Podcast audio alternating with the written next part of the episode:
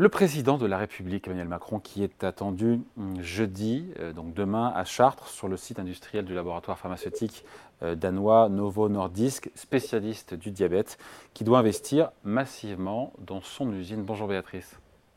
Bonjour David. Béatrice Mathieu, grand reporter à l'Express. C'est vraiment un gros, gros investissement industriel qui doit être annoncé demain. On est en, en centaines de millions, en milliards d'euros. Oui, c'est un très gros investissement industriel. Alors, le chiffre, on ne le connaît pas, le suspense a été très soigneusement euh, gardé. Euh, mais euh, oui, oui, ça, ça, devrait se chiffrer en plusieurs centaines de millions d'euros, et pourquoi pas milliards d'euros c'est un des plus gros investissements dans c'est le plus gros investissement dans le secteur euh, de la santé de ces cinq euh, dernières années. Novo Nordisk, c'est euh, un laboratoire danois qui connaît une croissance fulgurante depuis quelques années, porté par le, stylo injecteur pour le diabète, mais aussi par le Végovi. Le Végovi, c'est la pilule un peu miracle, le coupe-fin qui, qui, a connu un succès mondial incroyable euh, et qui a boosté les chiffres d'affaires et les résultats de, de, de, de Nordisk dans des conditions considérables. Et donc là, ils investissent dans de nouvelles capacités de production. Et l'investissement qui devrait se faire dans cette usine historique à Chartres euh, ne devrait pas concerner le diabète, des nouvelles aires thérapeutiques. Il est possible que peut-être le Végovi, la fameuse pilule coupe-fin, soit fabriqué euh, là-bas. Donc on, serait dans le cadre d'une extension d'usine avec de nouvelles on est, dans le cadre d'une extension d'usine, oui, avec un très gros investissement industriel. En dehors de la santé, Béatrice, quels sont les, euh, les secteurs On le sait que l'État, le gouvernement a pour objectif euh, de réindustrialiser le territoire. En dehors de la santé, on pense aux batteries électriques. Quels sont les autres secteurs aussi qui bénéficient d'annonces? Il y a effectivement tous les secteurs autour de, euh, des batteries, euh, tout ce qui sert aussi à, à fabriquer euh, les batteries. Il y a l'hydrogène et il y a évidemment tout le secteur des, des, des puces électroniques, des semi-conducteurs et des véhicules électriques. Hum. Et d'ailleurs, on, va se féliciter. Évidemment, on est, on est super heureux de voir qu'il y a eu beaucoup d'annonces qui ont été faites, de, égrenées tout au long de l'année. On a eu, c'était combien? C'était je crois que près de 3 milliards, ST Micro qui a investi en son usine euh, euh de Kroll. Euh, ST Micro Electronics, c'est 7,5. Et Prologium, Prologium, Taïwan Prologium à Dunkerque, c'était 5,2 milliards d'investissements. Les 3 milliards, pourquoi ST Micro C'était les aides d'État, euh, j'ai confondu. Donc Prologium, là pour le coup, c'est de, la, de la batterie électrique à Dunkerque ah, Prologium, c'est de la batterie électrique. Hein. Euh, et c'est un investisseur taïwanais qui a annoncé ça, c'était euh, au printemps dernier. Donc, on se félicite. Est-ce qu'il n'y a pas un bémol quand même Est-ce qu'il n'y a pas un bémol quand même, au-delà de ces grosses annonces XXL hein bah, il y en a plusieurs.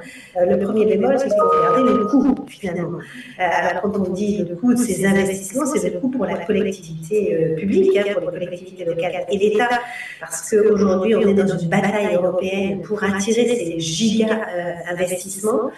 Euh, et donc que tous les pays européens, et notamment euh, l'Allemagne, livrent une, concurrence, une bataille féroce à coup de subventions euh, publiques. et pour attirer en fait Prologium, hein, je rappelle que c'était un investissement de 5,2 milliards d'euros, l'État français et les collectivités locales ont offert en fait quasiment 1,5 milliard de subventions publiques.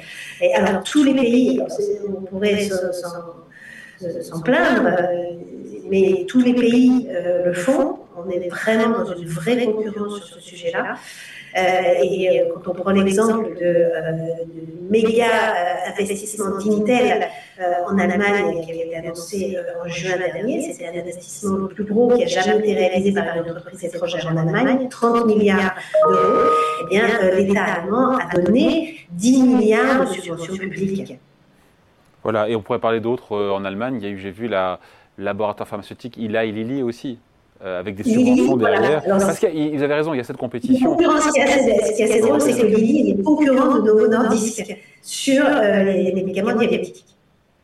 Voilà. Et mais je lisais aussi euh, que BYD, le constructeur chinois, s'est installé en Hongrie. Il y a eu des subventions là aussi. Il y a une guerre de subventions en Europe. Alors, l'annonce n'est pas encore officielle, l'installation n'est pas faite, mais c'est un des très gros investissements euh, industrielle que l'on attend.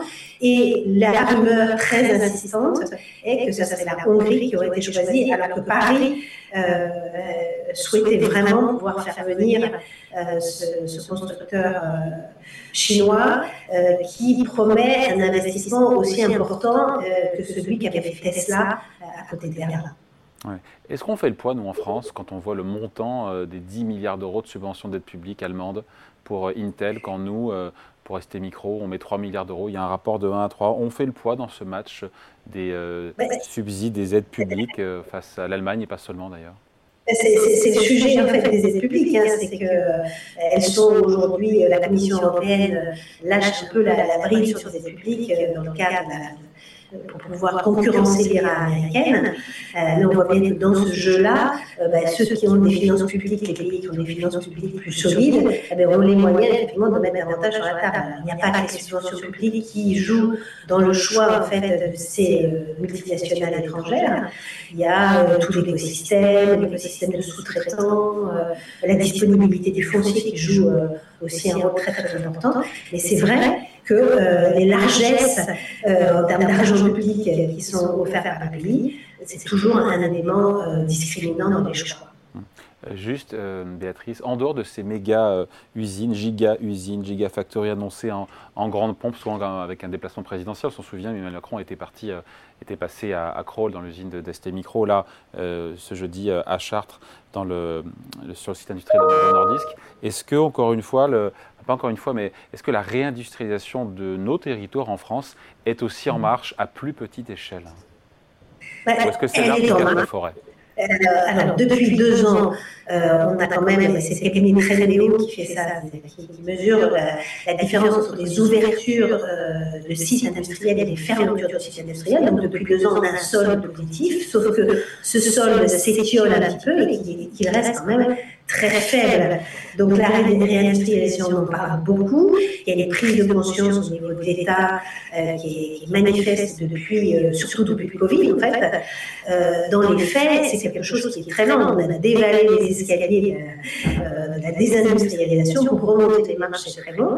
Et puis, il faut voir aussi a des, entreprises, des groupes qui jettent l'éponge parce que trop nombreux recours, des associations de riverains, des associations écologiques, j'ai deux exemples en tête.